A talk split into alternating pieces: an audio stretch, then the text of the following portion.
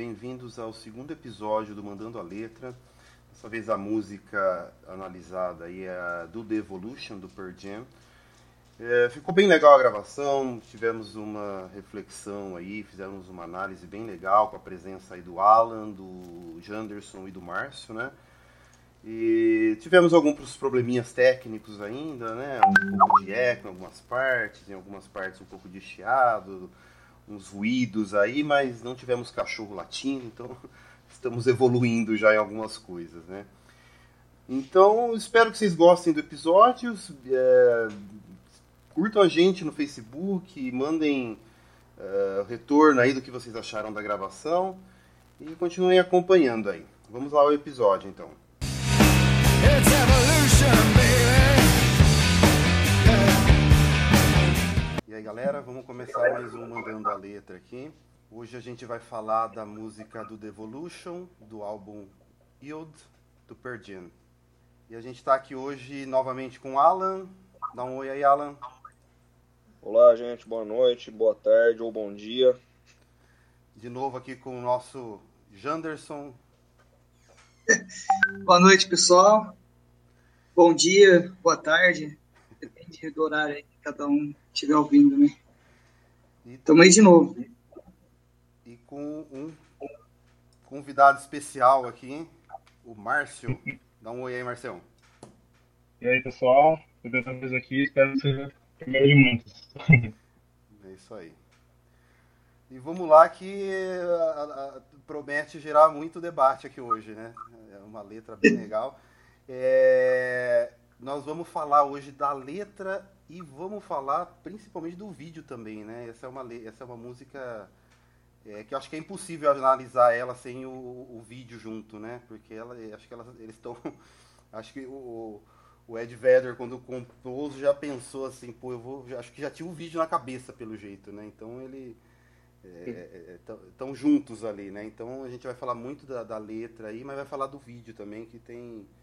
que é praticamente uma extensão aí da música, né? É, então vamos lá, vamos começando aqui com, com detalhes da música aí, né? Perdia não precisa de apresentação. É, esse álbum Yield, eu errei a pronúncia na primeira vez, mas agora acho que acertei, né? É, é um álbum de 1998. Essas, as músicas desse álbum são praticamente todas aí com mensagens fortes de protesto, né? É, acho que não falei nenhuma besteira, né, Alan? Nenhuma. é, é um álbum que a gente tirou uma música dele, mas vale a pena ouvir inteirinho porque é, é muito bom, é muito bom mesmo.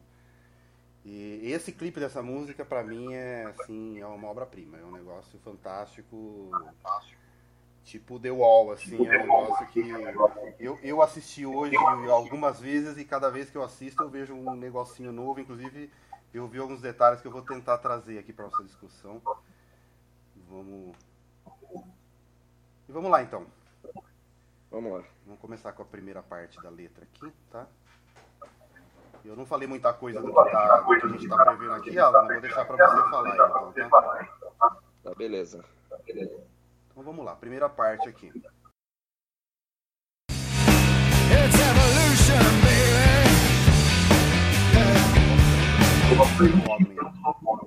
Eu sou o primeiro mamífero a usar calças.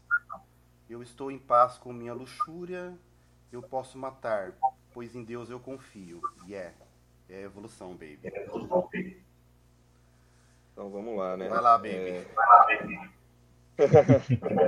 a gente começa esse clipe, né? Ou a música, ele já começa falando sobre a evolução do mundo, né? No clipe ele começa já com, com uma, uma célula que vai virando outro organismo, vai multiplicando, então ele já fala de Darwin, né? Logo no começo. E ele faz aqui um, um pouco de sarcasmo, né? uma sátira. Ele, ele zoa com o fato da gente ser o primeiro mamífero a usar calças. Né? É, ele coloca aqui na letra como se fosse alguma coisa de orgulho, né? E que a gente está realmente em paz com nossa luxúria. Ele está falando aqui do sentimento individualista, né? De todo mundo e é já uma, uma já começa já a crítica marxista, né? o sentimento, o individualismo, é um traço fundamental do capitalismo que o Marx critica no manifesto. E ele fala aqui: eu posso matar porque em Deus eu confio. É, ele critica aqui tudo que a gente viu de cruzada, inquisição e etc. Aí, e que também é, tá, é baseado na crítica à filosofia do direito de Hegel, que ele fala que a religião é o ópio do povo, né? E aí já, ela já começa bem a música, né? Então a gente já pode ver que a música ela tem um tom aí hegeliana e marxista. Vai ser ela inteira, né? Aí, Márcio, que é o... Bom, é, comentários, uh, Anderson. É, aqui nessa nessa primeira parte da música aí, assim, no, no, no, ponto de vista assim da filosofia de Hegel, né? Quando ele fala assim, a evolução, baby, né? A hora que o homem passa a, a, a dominar, né? A desejar coisas e acreditar em algo maior aí, que no caso é Deus, isso aí tem muito a ver também com a filosofia de Hegel, que depois Hegel influencia Marx, né? Marx, ele, na filosofia de Hegel, ela se divide em duas, em dois extremos aí, porque esse filósofo, ele é um pouco difícil de, de ser compreendido, né? Mas o, Marx, ele é, ele, ele deriva aí de um braço de esquerda, seriam os jovens hegelianos aí. Nesse sentido, essa influência aí, é, ela é um pouco do lado da religião, ela é assim de não acreditar em Deus, eles são ateus, né? E, do, e parte do socialismo. Mas quando ele fala assim, posso matar, por Deus, pois em Deus eu confio, é uma outra vertente que tem, que é o lado de. Né? É, nesse, nessa primeira parte aí, quando ele fala que é a evolução, ele tá na filosofia de Hegel isso se trata que é o espírito do mundo buscando uma autoconsciência de si mesmo. E isso se dá com o tempo. Então, é uma evolução e ela se dá com o tempo. Depois, como é uma crítica aí bem forte ao capitalismo, né? É, Hegel ele influencia bastante Marx. E Marx influencia o compositor da música também. Então, é, o que eu tenho para comentar dessa, dessa primeira parte seria isso, né? Que quando ele fala que ele está à frente e quando ele confia em algo maior e que ele fala da evolução, ele também está falando aí da filosofia de Hegel. É, Para ficar melhor dito, é o George Hegel. George, George Hegel ele era um alemão aí, né? um filósofo alemão. Aliás, na época não, não tinha nem Alemanha ainda, né? Era Prússia ainda. Mas, enfim, Hegel explica que toda evolução ela, ela se dá para uma busca de uma consciência, para uma busca de algo maior, uma busca de um de uma consciência maior. Ele chama isso de espírito absoluto, né? Então, depois ele cria uma dialética onde como se alcança o espírito absoluto, que é a busca dessa evolução que é tão falada na música aí, né? Bacana, é, só, só, só trazendo aí a, um pouco do clipe, né, para tudo que o Jackson disse aí. É, o clipe mostra bastante essa questão da evolução, né? juntamente com religião, que aparece muitas vezes, e mostra todas as desgraças que isso produziu, né? É. é. bem interessante ver isso no, no, no, clipe todo. E a morte ali, né? O tempo todo dando risada, né? É. Isso é bem, bem legal de ver. É, Marcião, o que, que você tem para acrescentar pra gente aí?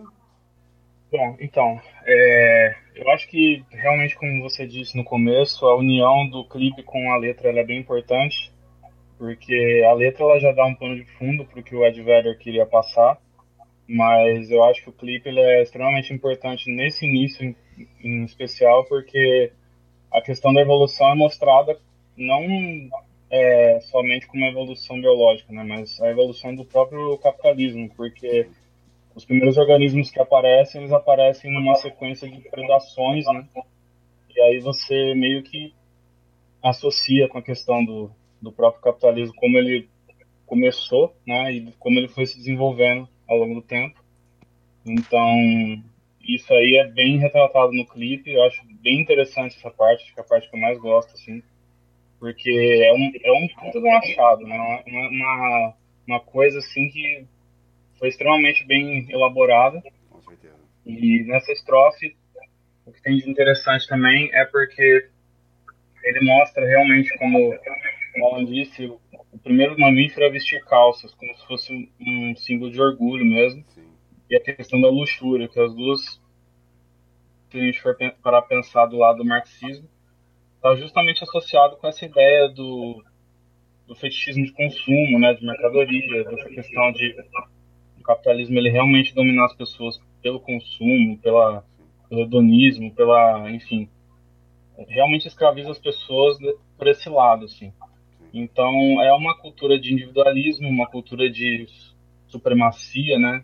É, e associa aqui também na, na, na, estrofe com a religião, que é uma parte que Marx e Engels, obviamente, rebateram muito nela, né? O, o ateísmo deles já era bem evidente pela forma como eles associavam religião justamente uma questão de alienação, então acho que você pega toda a alienação do capitalismo e ainda funde com a alienação da religião nessa estrofe, né? já um começo bem promissor aí, como foi dito. Então, ele pega realmente, na veia mesmo, logo no começo, ele pega a questão da, da predação do capitalismo, da escravização do capitalismo e essa questão da religião que é, antigamente ela era usada para legitimar a sociedade é, a sociedade alta, né? No feudalismo, nas sociedades anteriores também, mas o capitalismo também é usado para legitimar a própria escravização do capitalismo, né? Sim. Então eles usam a religião a favor dessa dominação. Então eu acho que em termos de evolução, inclusive, isso é bem interessante porque mostra que o capitalismo é uma evolução de todos os modos de produção anteriores né? A questão da dialética de Marx mexe justamente com isso, na questão da luta de classes, então é bem interessante a questão da evolução nesse lado justamente por isso, porque ele mostra já na primeira estrofe essa questão dialética, de que as questões de classes que foram colocadas antes pela sociedade feudal, pela sociedade clássica e tal, ela foi evoluída pelo capitalismo para chegar nesse ponto que chegou. Então pegou todos os, o lado assim mais inescrupuloso que existia e evoluiu isso para um patamar ainda mais maldoso, por assim dizer. Sim. Então acho que é isso que eu penso dessa primeira estrofe. E é interessante ver que é, o clipe começa né, com um animal comendo o outro, né? Uma coisa bem bizarra, primata. E Sim. isso não mudou muito, né? É, nem Continua pouco. mais ou menos assim, né? É, trazendo uma coisa para um, um. Eu estou lendo aquele livro Sapiens, né? Não sei se alguém já leu, se alguém conhece é, mas é interessante, eu vou trazer ele aqui porque ele, ele também ele trata aí da evolução, né, de contar é, toda a história da, do ele fala do homem, né, do, do, do, homem do Homo sapiens, né, e que a, a, a, história do Homo sapiens é também o que o clipe traz de é, existiam várias tribos de Homo sapiens e uma foi matando a outra, né, até que sobrou uma tribo só, né, então é, é basicamente o que o clipe mostra, né? Um, um, tentando eliminar o outro, né? Sim. Ela já deixa, no primeiro estrofe, ela já deixa bem claro a luta de classes, né? Sim. É, de fato, ele faz uma analogia biológica, né, para demonstrar isso, é bem interessante. Sim, sim. Isso. Vamos lá, então. É, Alan, mais alguma coisa para acrescentar aí? Não, não, perfeito. Vamos em frente, né? Vamos lá. Vamos lá, eu vou. Eu vou ler a, a próxima parte aqui, no roteiro tá, tá em duas partes, mas eu vou ler tudo aqui de uma vez só, tá? Vamos lá para a próxima parte aqui.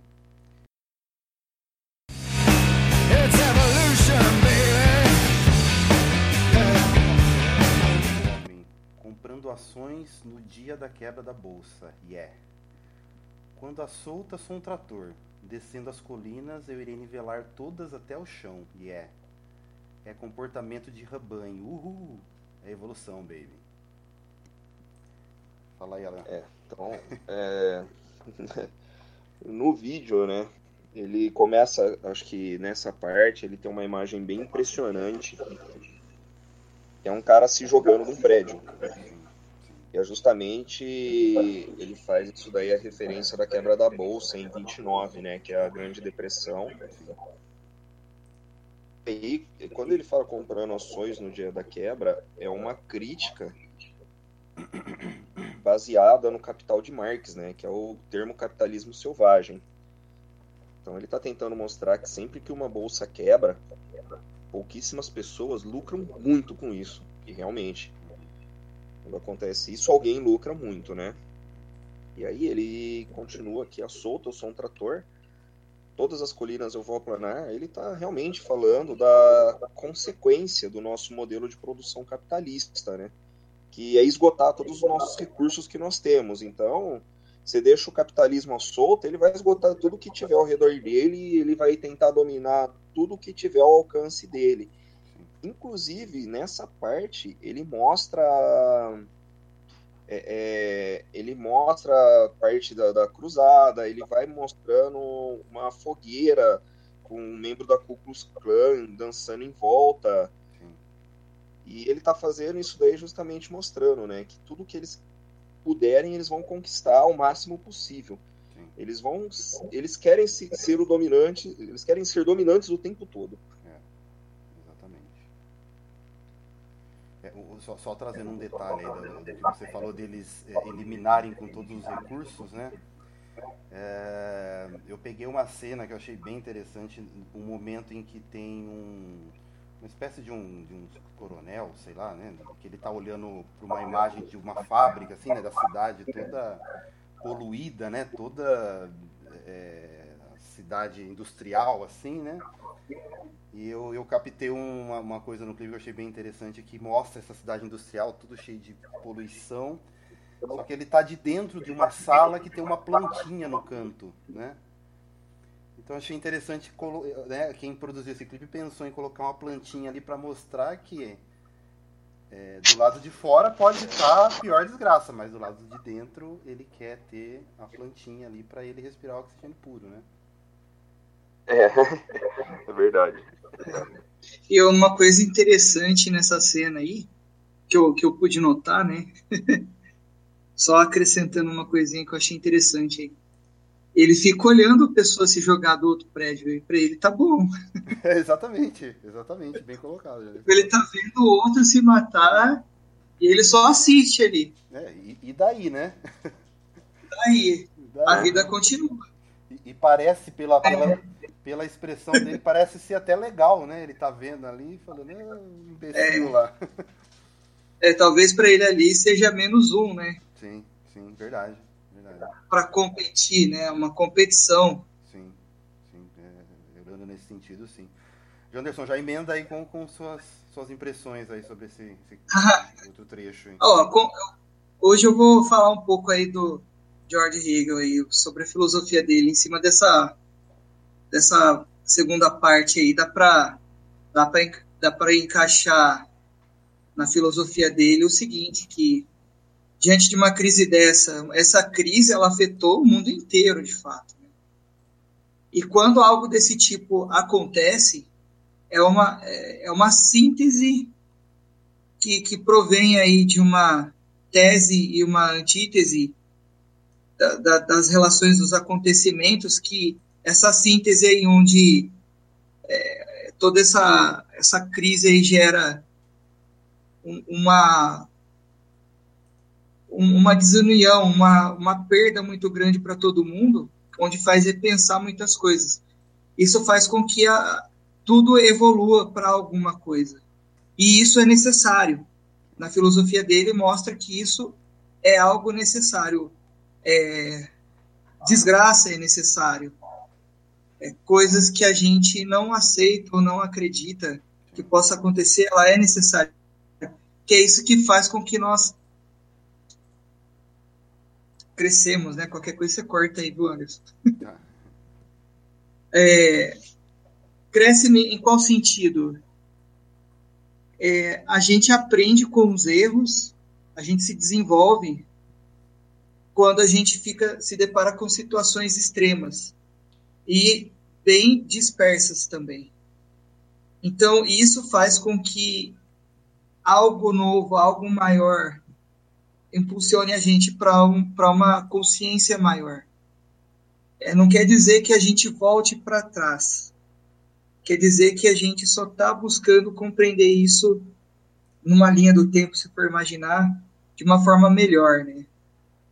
É, nesse caso aí, essa crise que afeta o mundo inteiro, aí, essa crise econômica, ela faz, é, é, ela é útil para se fazer um monte de questionamento, né?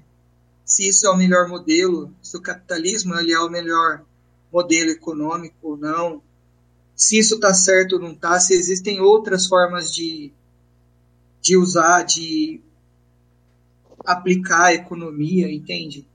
Isso, isso de fato faz, de certa forma, faz a, a, as pessoas evoluírem e o mundo também. É, nisso daria para encaixar na filosofia de Hegel. Isso seria necessário. Esse mal é um mal necessário.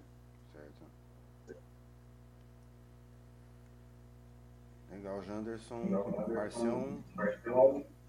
Bom, é, esse segundo aí, segundo estrofe, né, uma, uma continuidade da mensagem inicial, né, a questão do...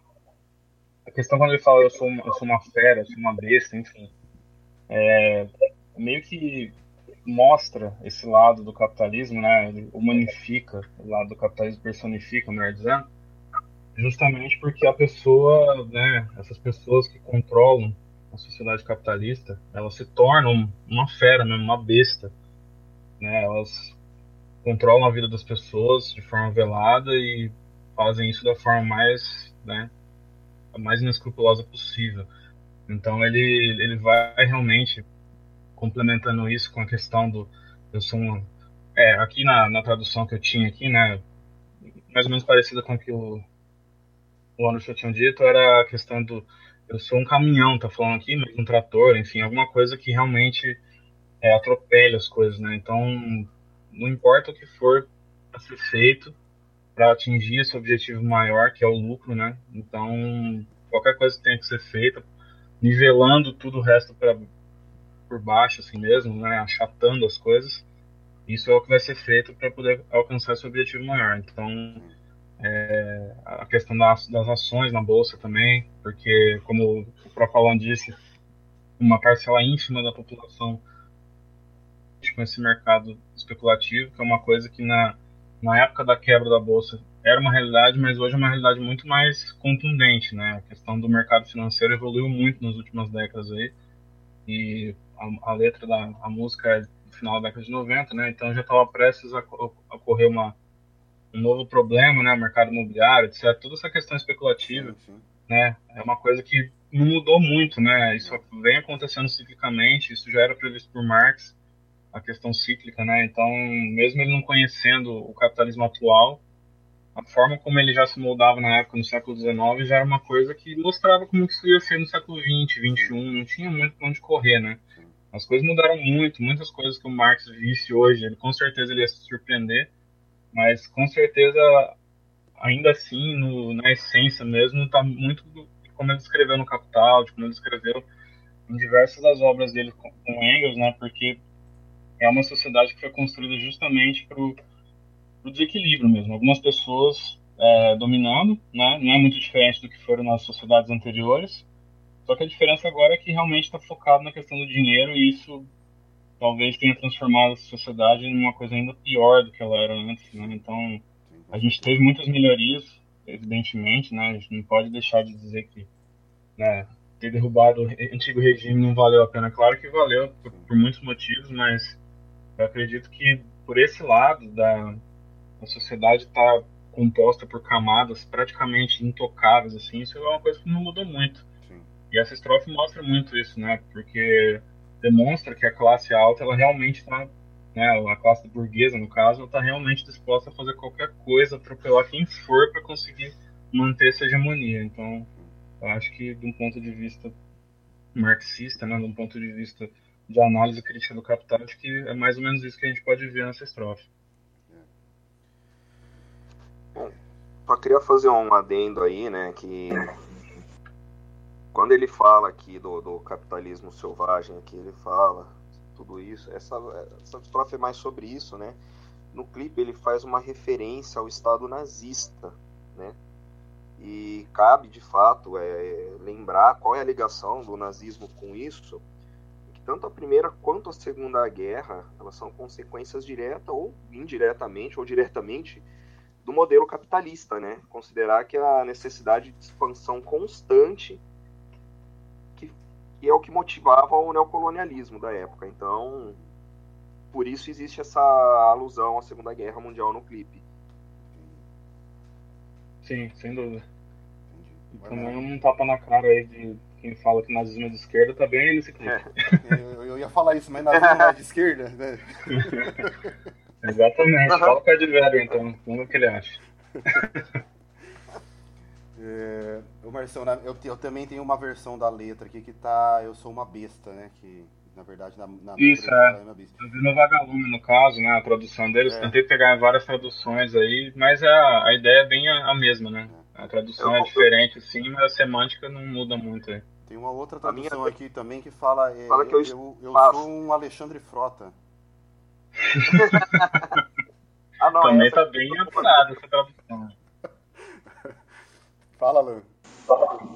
Essa aí que fala eu sou o Alexandre Frota é a que diz eu sou uma besta, não é? É, exatamente. Exatamente. São sinônimos, né? Já tá no dicionário aí. Mas vamos lá então. É, passamos, pode, podemos passar para a próxima estrofe aqui? Podemos. Podemos. Vamos lá então próxima parte aqui.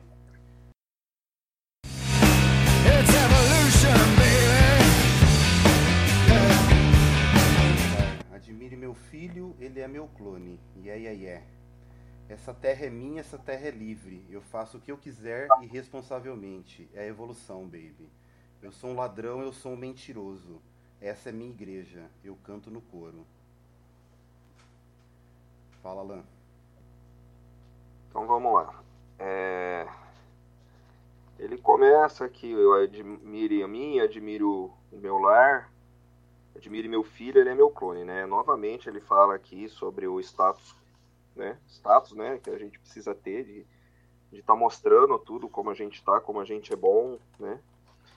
E vale lembrar, quando ele fala ele é meu clone aqui, o mundo estava em polvorosa em 98, quando a música é feita porque tinha vindo a público logo em 97 a notícia de que o homem tinha conseguido fazer o primeiro clone.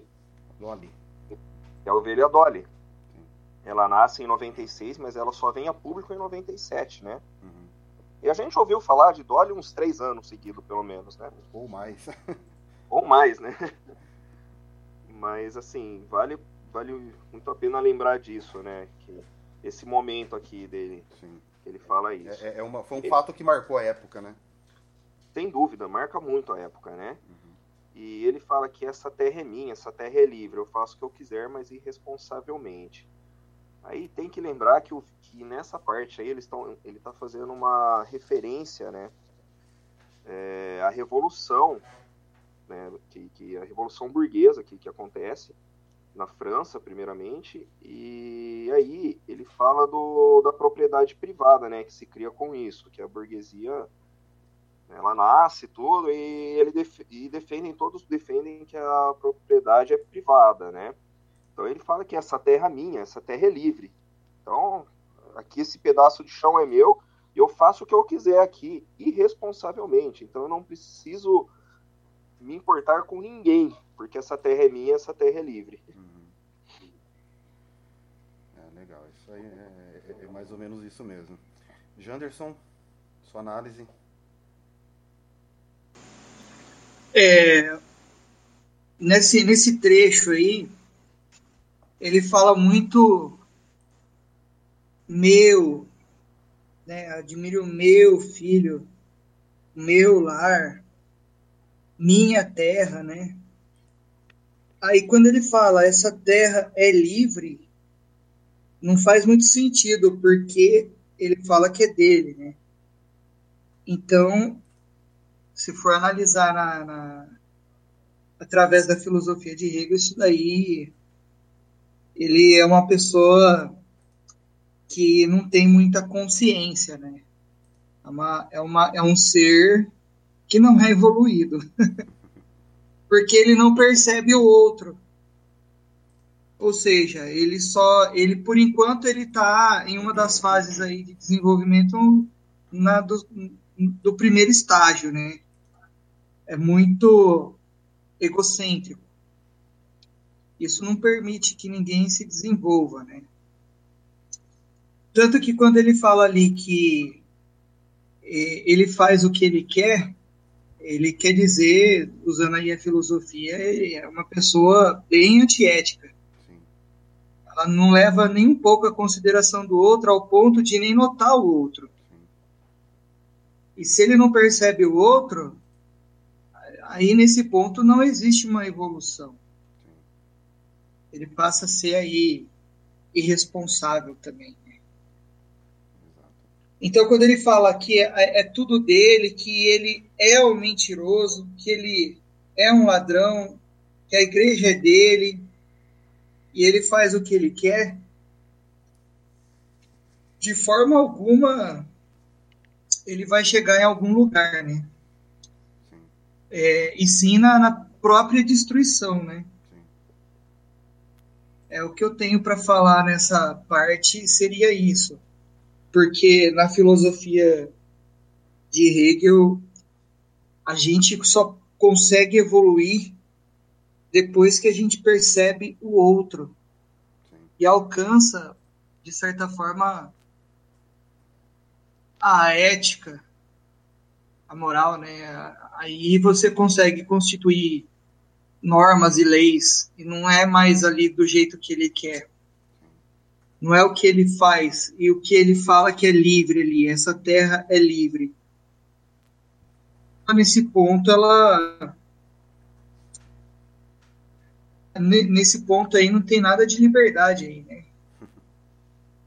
Então é. Liberdade para ele só, né?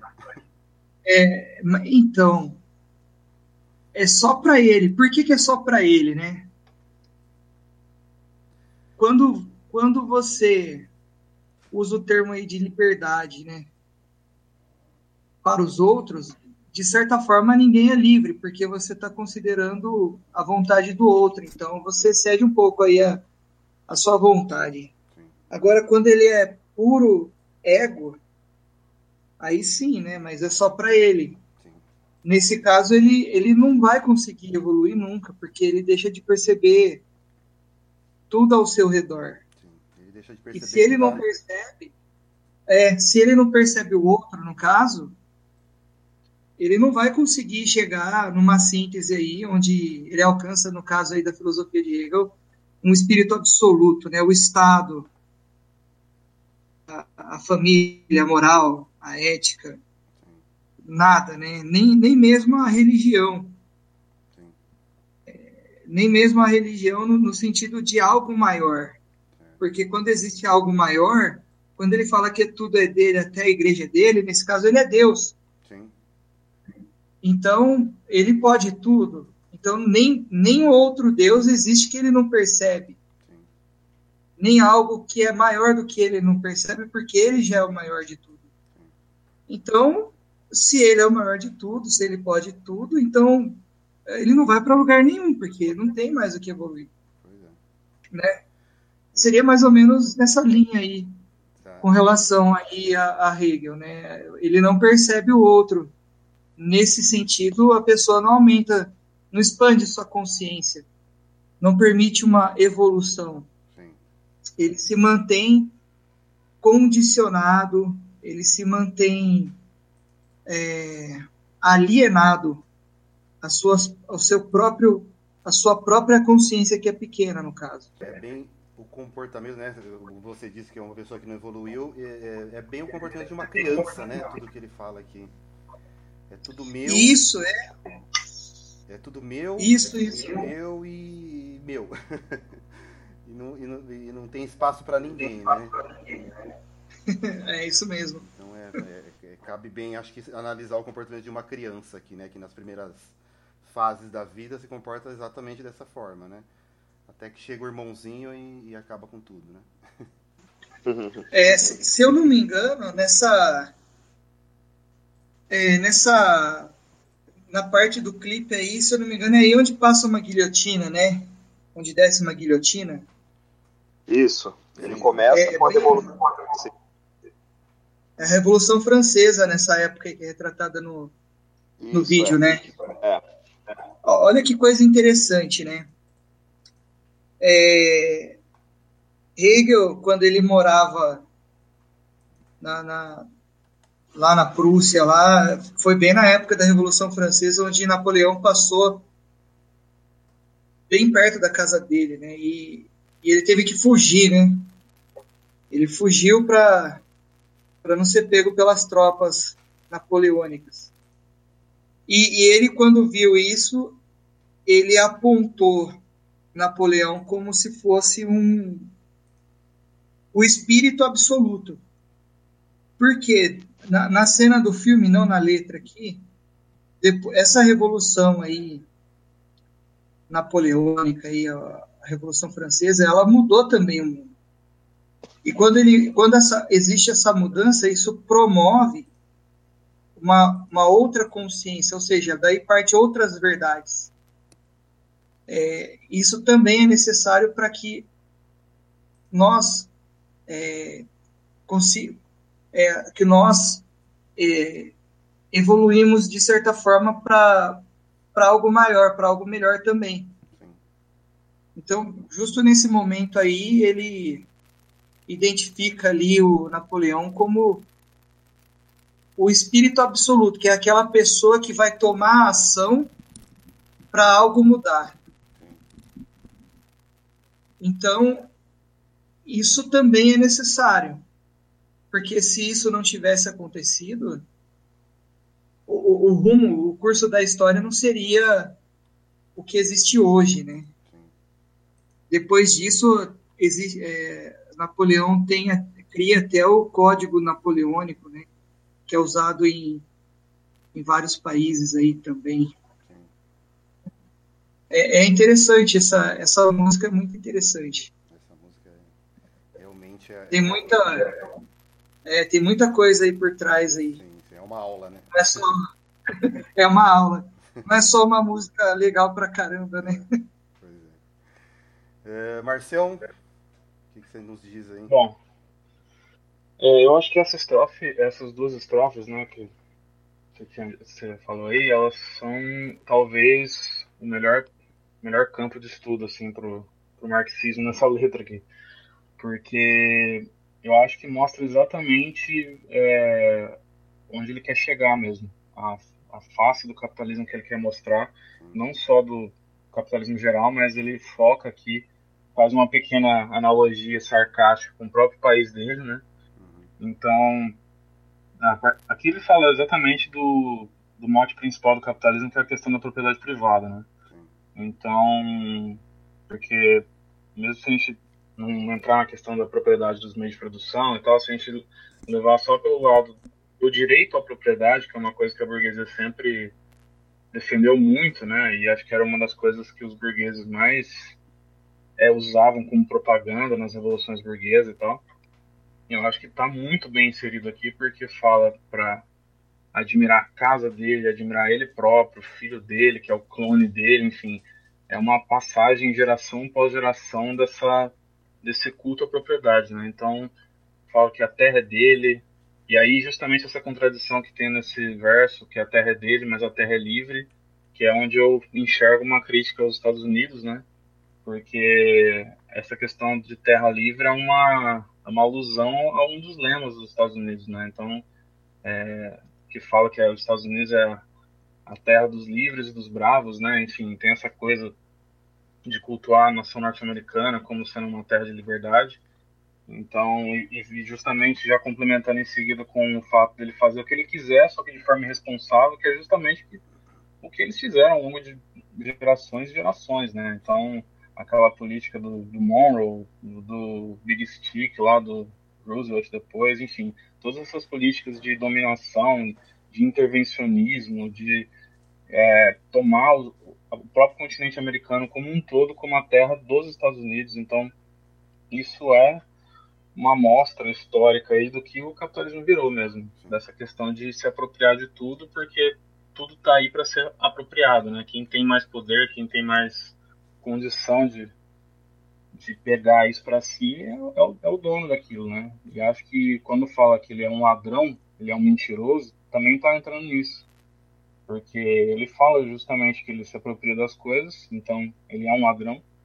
E ele é também um mentiroso, porque no, em muitos é, momentos da história dos Estados Unidos, por exemplo, né? Eu estou citando muito os Estados Unidos porque eu acho que ele realmente, por ele ser americano, ele pega muito, né? Por ele ser desse continente, enfim, por ele vivenciar isso, acho que ele pega muito nesse calo aí. Sim, sim. E então, assim, eu acho que ele mostra justamente esse lado de dos Estados Unidos, por exemplo, pagar uma de bom vizinho, por exemplo, a política da boa vizinhança, mas como quem diz, olha, se vocês continuarem fazendo as coisas como eu quero, a gente vai continuar amigo, né? Então, as ditaduras que tiveram na América Latina, etc., foram tudo um reflexo disso.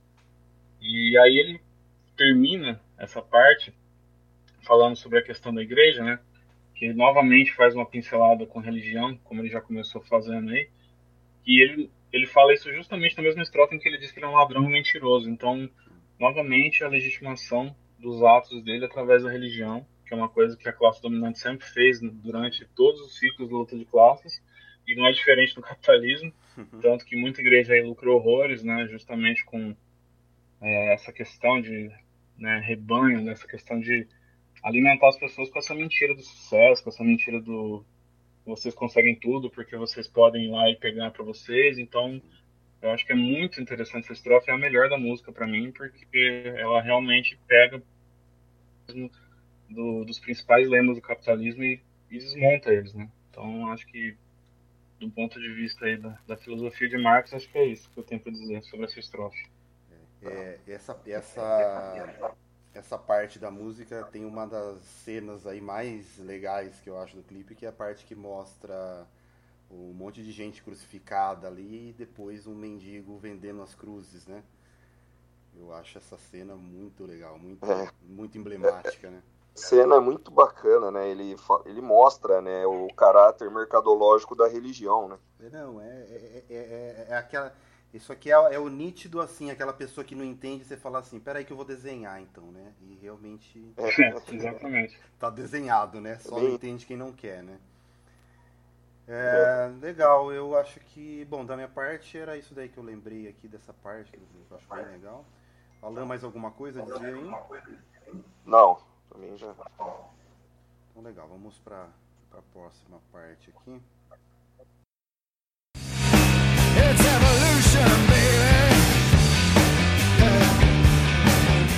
Admire meu lar, admire minha música, admire minhas roupas. Porque sabemos, tenho apetite por um banquete. Esses índios ignorantes não conseguirão nada de mim. Nada por quê? Porque é evolução, baby. É, Nessa parte aí tem uma, uma cena muito boa, muito forte. Que é uma, uma menininha lo, loira correndo num campo de fundo do Aleluia, né? Uhum. E ela pisa num formigueiro e o formigueiro explode uma nova guerra. Sim. Né? E, e aí tem a imagem do cão aí, né? Dessa parte aí do cão alimentando-se de um monte de gente, um cão meio é tipo um Rottweiler, né, que se alimenta de um monte de gente, o cara coloca comida a um monte de gente, né? Sim.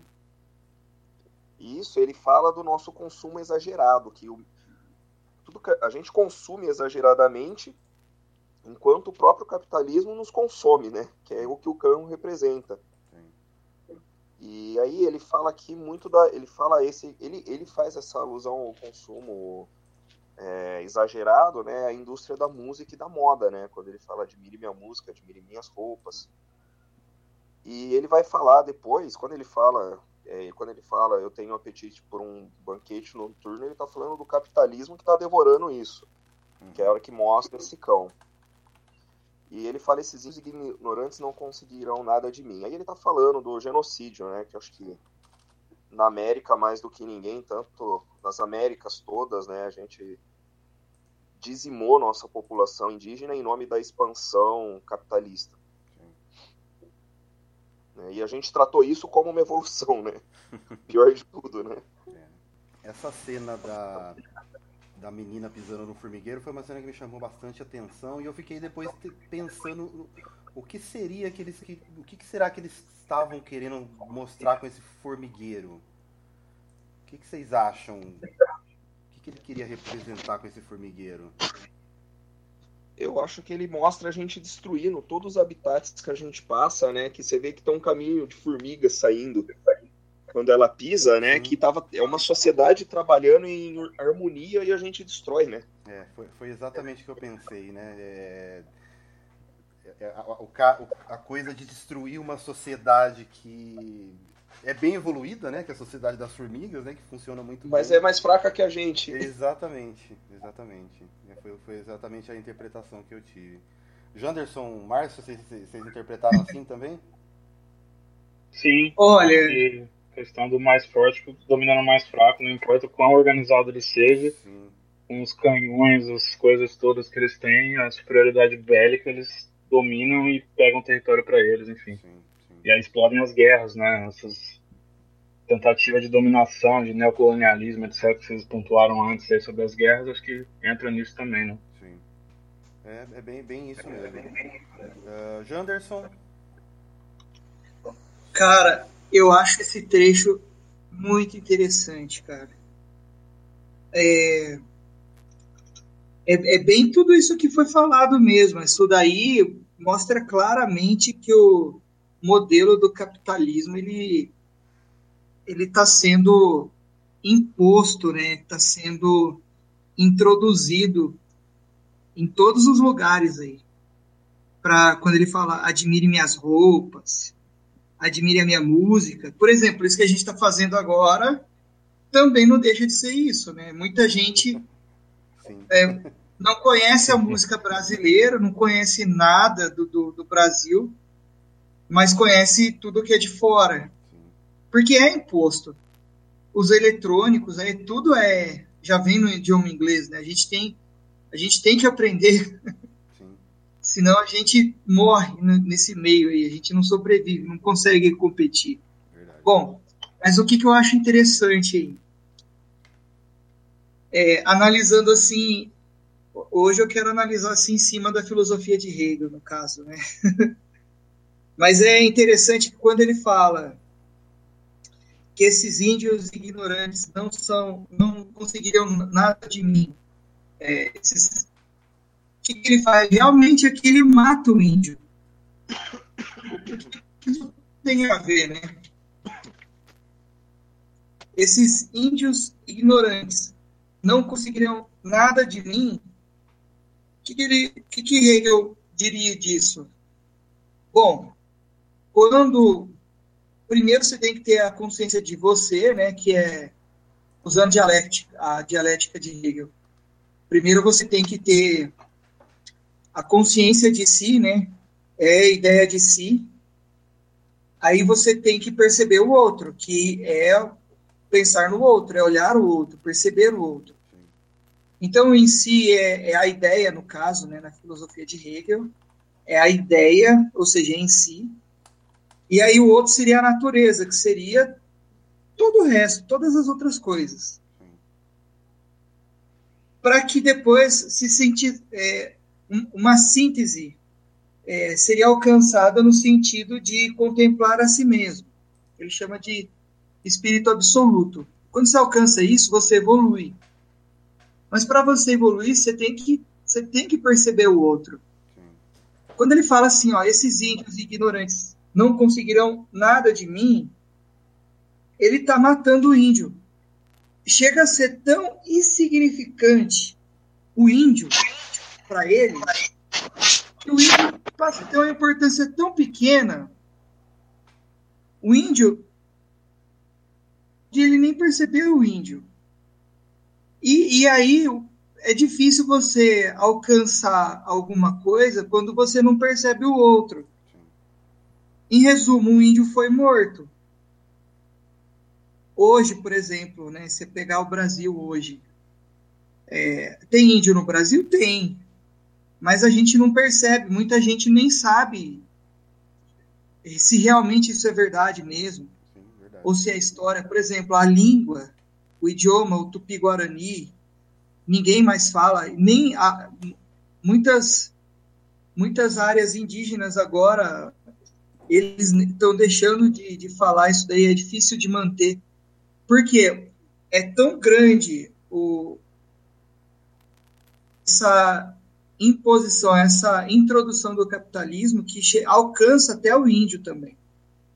Ao ponto de a gente ignorar isso daí, não perceber isso daí, isso não existe mais. Quando isso não existe mais, é, é, o, é o ponto onde a gente deixa de perceber o outro, deixa de perceber a, a cultura, no caso. Não percebe, a gente mata o índio. O índio não, não vale mais nada hoje. Precisa de ter uma antítese aí, que é o contrário, né? Se você tem aí, no caso, a ideia, o contrário seria o quê? Você perceber o índio. E aí, se a gente perceber o índio, pensar no índio, é, questionar as, as leis, com certeza os índios eles estariam mais presentes, a cultura indígena ela seria mais conhecida, a gente passaria a dar mais valor para isso né, no caso aí, não só aqui no Brasil, mas fora também. Lá também, em outros países, nos Estados Unidos também. No caso da música, ela mostra muito isso também, que o índio morre, né? Então, nesse sentido, tem tudo a ver com a filosofia do Hegel no, no ponto de não da gente não buscar essa evolução, essa consciência, essa autoconsciência de perceber é, as coisas, de, de, se alienar somente às coisas materiais, se apegar às coisas, é, desejar coisas sem pensar, né? Não querer perceber a verdade, não buscar a verdade. É, então, esse trecho é interessante, no meu ponto de vista, por causa disso. É, no, no geral aí, se a gente não perceber,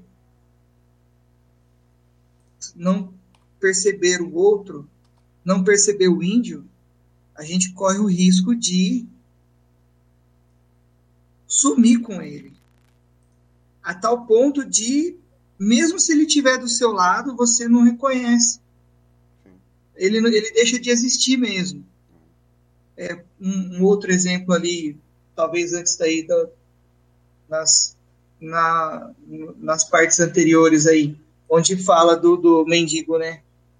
A gente às vezes faz isso sem pensar. Às vezes a gente anda aí no centro da cidade, ou em alguns centros aí, onde tem pessoas que não têm teto, você passa do lado delas e não percebe que ela está ali é, você não percebe que ela está ali, você não olha para o outro.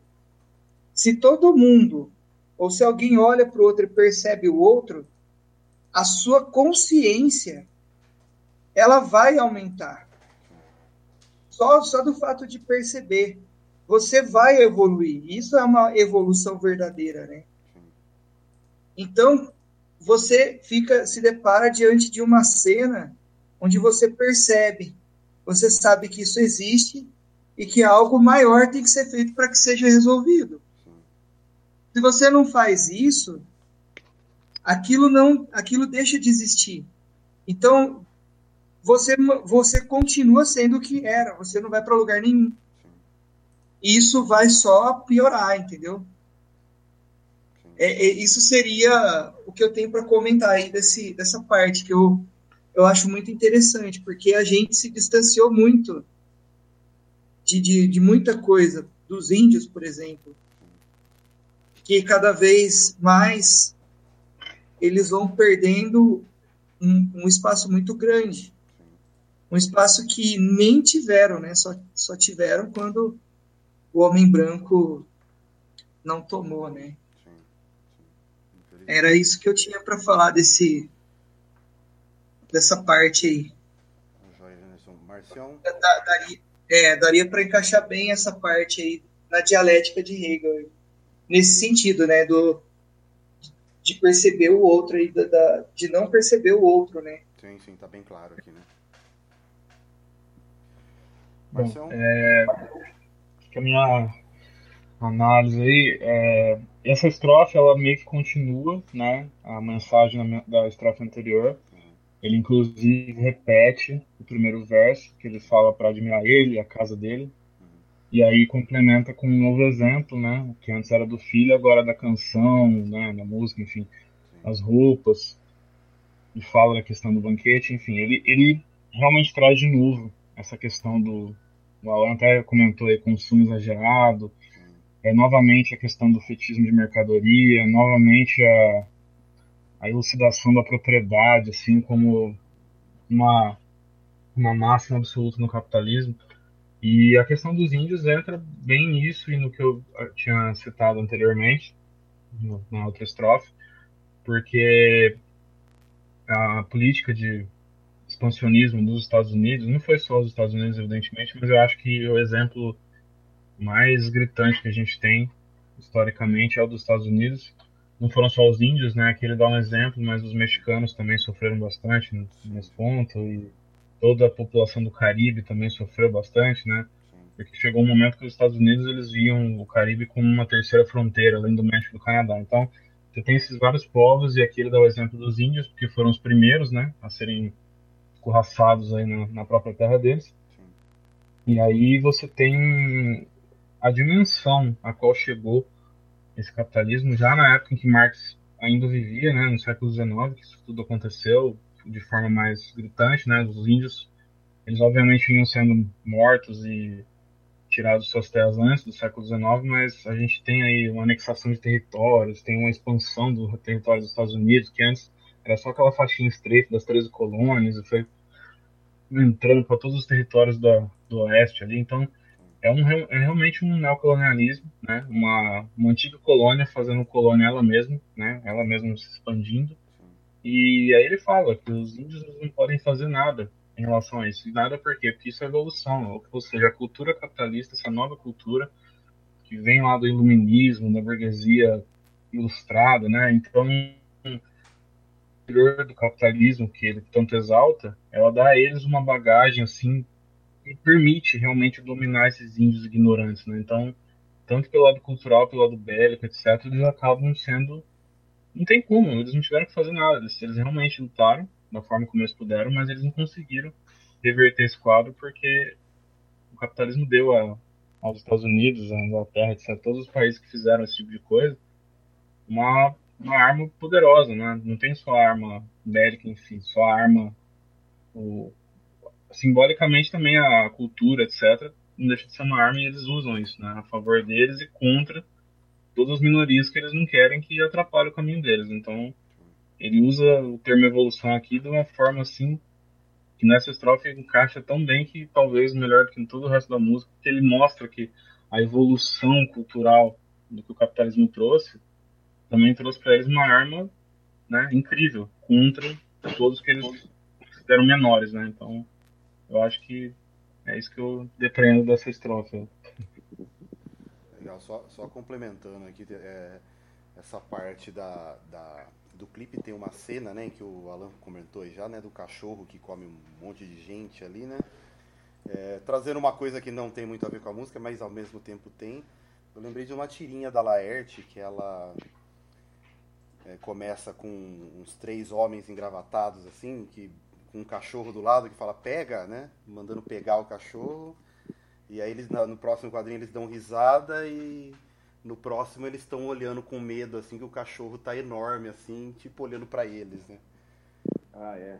É o quadrinho é. que ela mostra que ele fala assim, ah lá, ele tá pegando os artistas. Isso, isso. Ah, agora ele tá comendo aquele pessoal da esquerda. Isso, isso. E aí, na hora que ele fala, alguém fala assim, e aí, vamos frear? Ele fala, não, não, pode deixar. Isso, aí na hora no último quadrinho o cachorro volta contra ele, o cachorro tá monstruoso, né? Tá monstruoso. É, então, assim, né, tem um pouco a ver também com o capitalismo, que é, é, é a política da dominação, né, de, de a gente está vivendo isso hoje, né, criar factoides aí, disseminar o ódio para para conseguir é, eliminar quem não pensa igual, né? Então isso isso em um determinado momento acaba voltando, né? Então é. Só lembrei disso porque o cachorro é bem parecido com o da Laerte. Acho que ele se inspirou no clipe aqui pra ver. Pode ser. Pode ser. Vamos para a última parte aqui? Vamos lá. Última parte aqui então. It's evolution, baby. Eu sou o primeiro mamífero a fazer planos, e é. Eu rastejei pela terra, mas agora estou no alto. 2010, vamos assistir tudo pegar fogo. É a evolução, baby. A evolução, baby. Vem a evolução. Venha, venha. Bom, é, é muito esse final aí da música, né? Ele fala novamente aí do, do nosso avanço, nosso avanço tecnológico, que é o orgulho né, da humanidade, é conseguir fazer essa tudo isso que a gente faz com a tecnologia, né? Acho que é o, o maior motivo de orgulho da ciência, esse conforto que ela traz, né? E aí ele fala, é, é, eu sou o primeiro mamífero a fazer planos, né? De fato, ele falou, eu rastejei pela terra, mas agora eu estou no alto, né? Então ele volta lá para o começo, né? Da, do, do clipe que ele mostra a evolução e nessa parte o vídeo ele fica muito rápido, né? Sim. Ele começa a mostrar um monte de gente lado a lado, tipo, escravizado pelos computadores, né? Sim. É, que acho que é meio profético isso no clipe. né? Que hoje a gente está realmente. E ele vai mostrando aqui uns tentáculos, né, do é, que, que seria uma alusão ao capitalismo selvagem e que vai devorando tudo, né? Esses tentáculos vai arregaçando tudo e até que até que ele ele ele chega numa numa num final bem apocalíptico, né? Ele chega num final bem apocalíptico aí, onde o mundo explode de novo. Aí assim que o mundo explode, ele explode de novo no formato de uma célula, né? Uhum. Que quer dizer que para que o mundo continue, a gente vai ter que sumir. Sim. Né?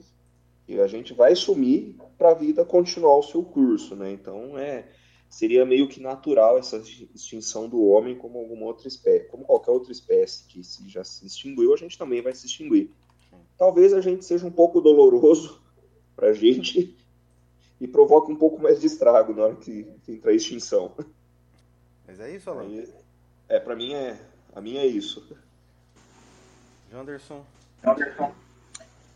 É interessante esse, essa última parte aí também, ó. No meu ponto de vista, o que, que dá para encaixar aí na, na, filosofia de Hegel, né? Que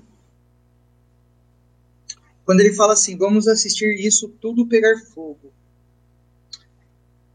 É, a filosofia de Hegel ele fala o seguinte, que a pessoa que, que tem o tal do espírito absoluto, aquela que pode promover as mudanças, não adianta você ter uma consciência tão grande, uma autoconsciência tão grande, uma sabedoria tão grande e ficar com ela sem fazer nada.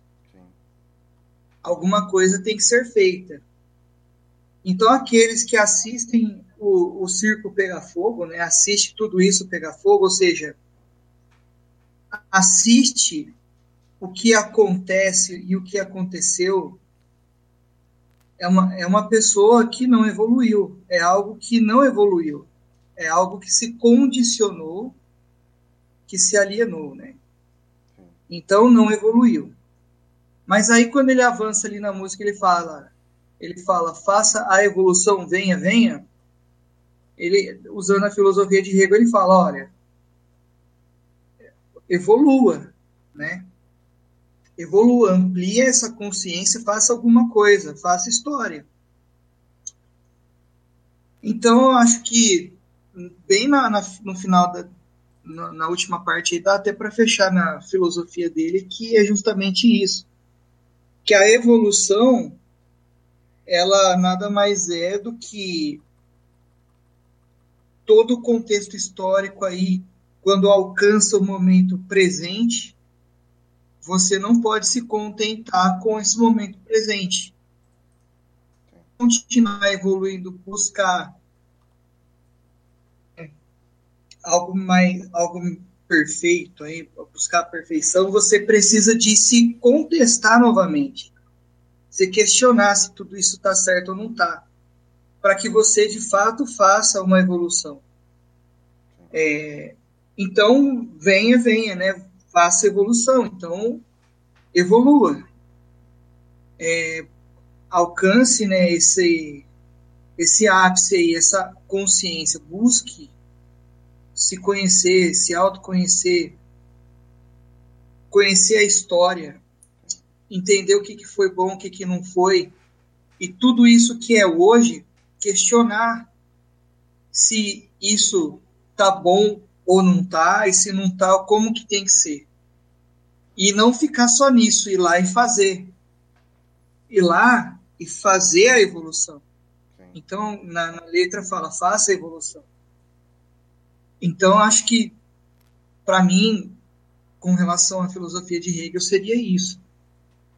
É, não parar simplesmente numa síntese. Fazer dessa síntese uma nova tese buscar uma antítese e continuar a evolução. Então, é nunca parar de evoluir. Porque se isso não acontecer, a gente não vai mudar nada. As coisas vão continuar do jeito que tá, né? Então é o que, para mim, é o que toda essa música fez.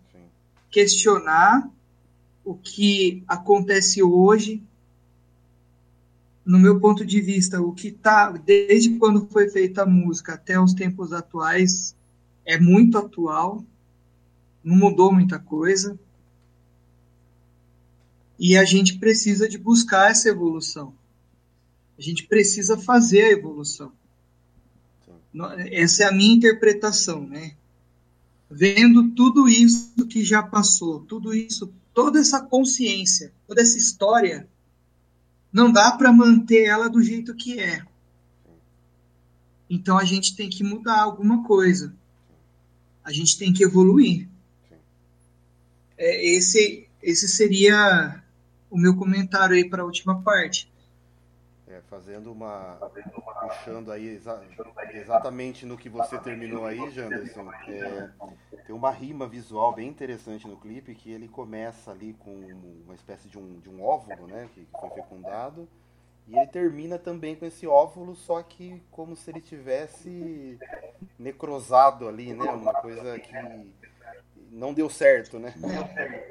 Então, acho que é essa mensagem que quer passar realmente, que o que aconteceu até hoje não, não, não deu certo, né? Uma coisa que parece que evoluiu, é... mas não evoluiu tanto assim, né? Então, ó, agora, olha que coisa interessante. Agora que você tocou no assunto, eu lembrei de uma coisa. A filosofia de Hegel, assim, só rapidinho para não ficar muito chato, né?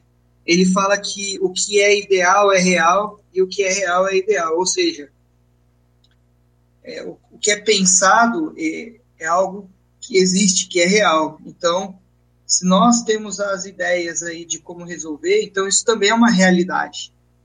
E o que é real, que já que a gente percebe já como real, também já veio da ideia. Então toda a história que já passou, já passou, não volta mais, é passado, mas isso já é ideia. Então isso é real porque aconteceu. Agora o que que isso tem a ver, né? é, a, ele, ele resolve, Hegel ele resolve um problema do, do ser, usando a dialética dele, onde ele fala que o ser é uma, uma tese e o não ser é uma antitese, é uma antítese. Essa antitese aí, a, a contrária da, da tese aí, ele tenta resolver como, né? A síntese disso é tornar-se. Tornar-se. É, a gente nunca vai evoluir. Quer dizer, a gente não vai chegar no final de evoluído porque a gente sempre está evoluindo. Então, essa evolução tem, ela tem que ser buscada no seguinte sentido: a gente tem que buscar se tornar, buscar tornar-se algo, mas não não se tornar. Então, continuar nesse processo aí dialético para tornar as coisas mais evoluídas para nos tornarmos aquilo que somos. O mundo também precisa disso. O, o mundo busca isso. Ele está se tornando em algo evoluído. Mas isso só é possível se a gente, se nós fizermos a evolução. É, eu acho que aí dá para fechar nisso, né? é, entre o ser e o não ser, como não dá para ser e também não dá para não ser, então tornar-se, evoluir é o, o, a síntese disso, disso tudo, né? É, é, é isso que você fez eu me lembrar aqui. Legal. Beleza, Janderson. É, Márcio?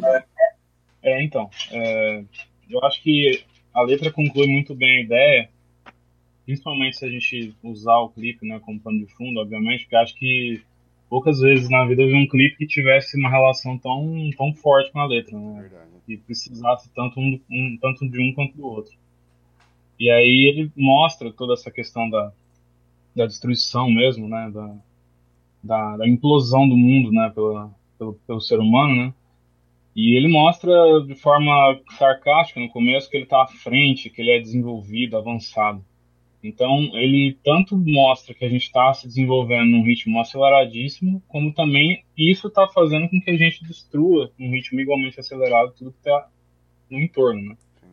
Então, ele, ele, ele enfatiza a questão do desenvolvimento de forma irônica, né? Porque a gente realmente está num processo assim que nem no tempo de Marx, né? Mas já sendo previsto por Marx na época, nem naquele tempo a gente conseguia ver ao ponto que isso chegaria. Chegaria ao ponto de realmente as pessoas serem engolidas por esse processo, a tal ponto que elas realmente têm que estar tá consumindo o tempo todo, e isso gera uma série de consequências não só para elas, como para o ambiente, e a demanda aumenta, né? A questão da demanda, da oferta, isso vai, né?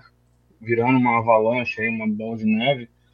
E a gente consome a um, um tal nível que o nosso desenvolvimento tecnológico ele não vai dar conta, né? O nosso desenvolvimento como é, civilização não vai dar conta do tanto de estrago que a gente já provocou até esse momento, né? Então ele fala de tudo ir pro fogo, né? Ele fala da, da evolução e tal, mas isso de forma bastante, né, niilista, né, uma coisa meio, bem pessimista, se a gente for pegar o lado, o cerne da coisa mesmo. Então, e ele fala isso novamente, que ele rastejava né, na Terra e depois ficou mais alto. Então, é justamente essa questão do individualismo, de, de como os objetivos dele, né, que ele fala de fazer planos, né, como os objetivos dele são maiores assim do que qualquer outra coisa e torna as consequências uma coisa de segundo plano. E aí você desenvolve todas as forças produtivas, desenvolve toda é, a tecnologia, dá para as pessoas uma série de coisas, de privilégios que elas não tinham antes, assim, tecnologicamente falando, produtivamente falando, mas ao mesmo tempo está destruindo a natureza, está matando todos os outros seres vivos. Isso vai causar um desequilíbrio ecológico ainda maior do que já está sendo causado, enfim. E o próprio capitalismo ele entra também aí nessa análise, porque essas crises cíclicas que acontecem também são parte disso, né? O mercado especulativo, essa coisa toda, remonta justamente essa ideia de, um, de, uma demanda, de uma oferta absurda que não vão ser supridas com o tempo e isso vai gerar uma nova bolha, consequentemente um novo, um novo crash, né? uma nova quebra. Isso vai continuar até um certo momento em que a própria tecnologia vai evoluir, né? pegando o gancho da música, até um ponto tão absurdo que provavelmente, como dizem alguns teóricos hoje em dia, talvez o próprio capitalismo se engula.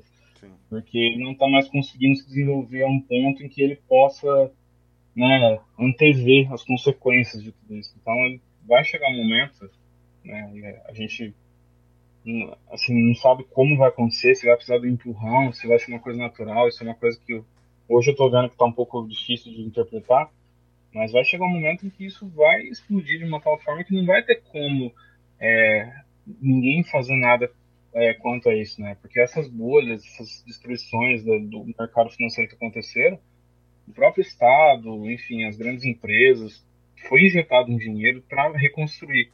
Mas será que nesse momento futuro, quando essa implosão maior acontecer, a gente vai conseguir reverter os, os estragos? Então, negócio dele falar vamos, vamos, vamos, essa evolução, assim, isso também remete a isso, né? Que a gente está evoluindo cada dia mais para um, talvez para um abismo, né? alguma coisa que a gente não possa mudar. Sim. E é isso. Talvez, eu, eu só vejo uma saída, né? Uma nova guerra. é, isso seria uma, né? Como as outras duas guerras tiveram esse pano de fundo também, acho que uma terceira guerra seria também relacionada com essa questão, né? Sim. Sem dúvida também vai chegar num abismo e uma nova solução vai surgir Sim. e continuará. É, verdade, a questão da luta de classes ao longo da história justamente, né, pegando o gancho aí, a dialética do Marx, né, e ele fala justamente disso, né, que uma sociedade ela vem da outra, né, ele pega justamente a questão da tese da antítese que o Jander estava falando, né, desenvolve isso com uma base materialista, mostrando que as sociedades elas são fruto da sociedade anterior, né? Elas são a síntese, no caso, vamos supor, o capitalismo seria, a grosso modo, uma síntese do processo de tese e antítese da, daqueles conflitos no final do feudalismo. Então você tem ali um... Alguma coisa vai surgir disso aí, não tem como ter um vácuo na história, né? não existe isso. Então, tanto é que o, o Marx não acreditava mais nessa questão de ideia absoluta, né, de, de essa coisa toda mais idealista do Hegel, justamente no sentido de que as coisas elas vão se desenvolvendo eternamente, né? Como o próprio Janderson disse, o Hegel enxergava isso, mas com uma base idealista. O Marx desenvolveu isso com uma base materialista para mostrar que as coisas elas precisam estar desenvolvendo-se é, eternamente para criar novas coisas que, através dos conflitos sucessivos que nunca vão acabar, vai gerar outras coisas. Então a gente não, talvez a gente veja um comunismo surgir desse capitalismo que vai afundar, mas talvez a gente veja mais para frente esse mesmo comunismo ser engolido por uma outra coisa, enfim, é, é difícil de. Sim. Não tem como chegar no fim. Né? Talvez a gente chegue no nosso fim antes de tudo isso. É. Verdade. é isso mesmo. É isso aí. Mais alguma, alguém quer falar mais alguma coisa?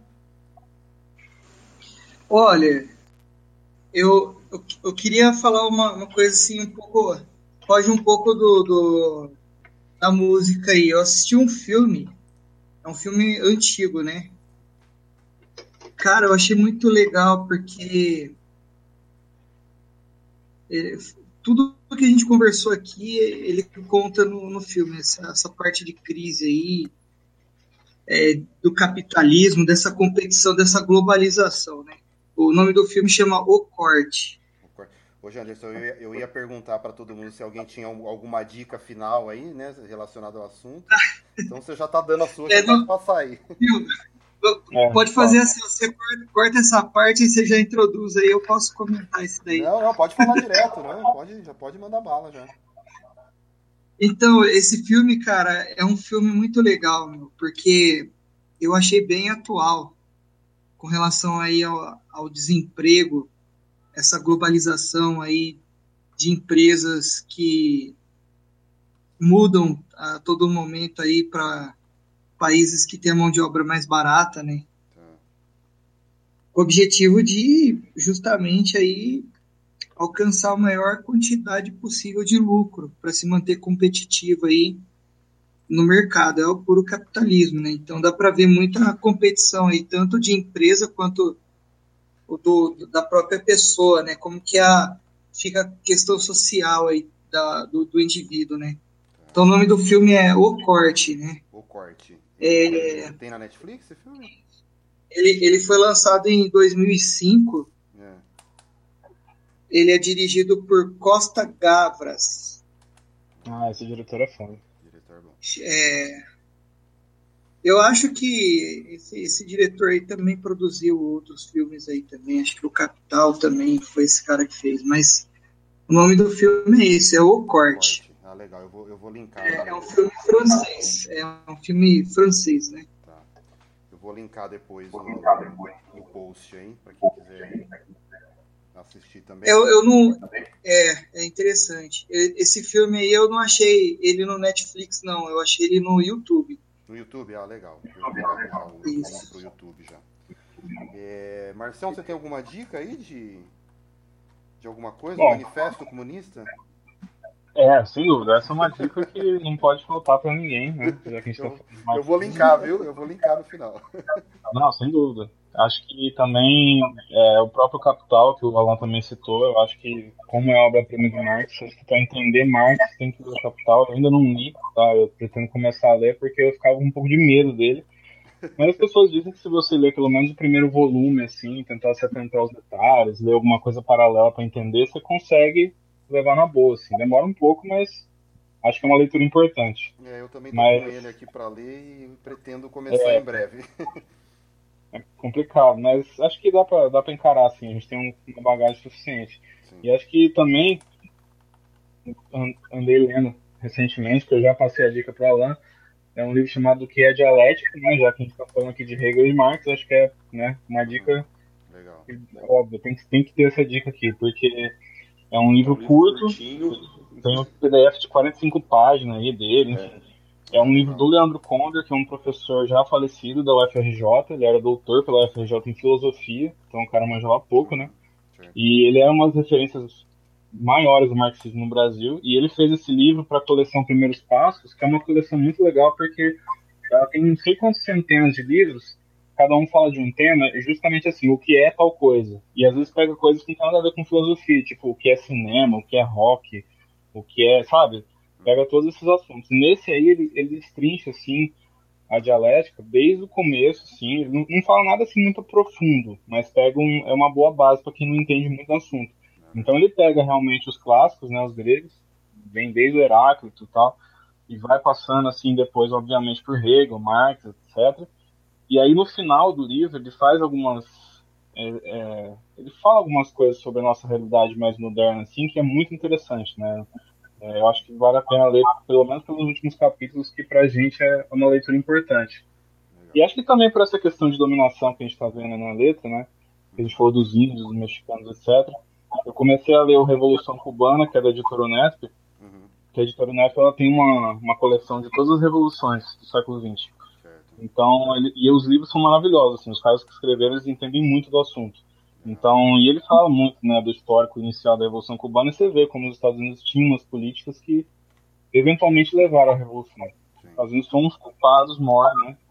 Toda essa história. Então, é bem interessante para quem quer ver esse lado aí. É muito bom. Legal. Então, são as duas dicas. Legal, legal, legal mesmo. Alan, você tem alguma dica aí?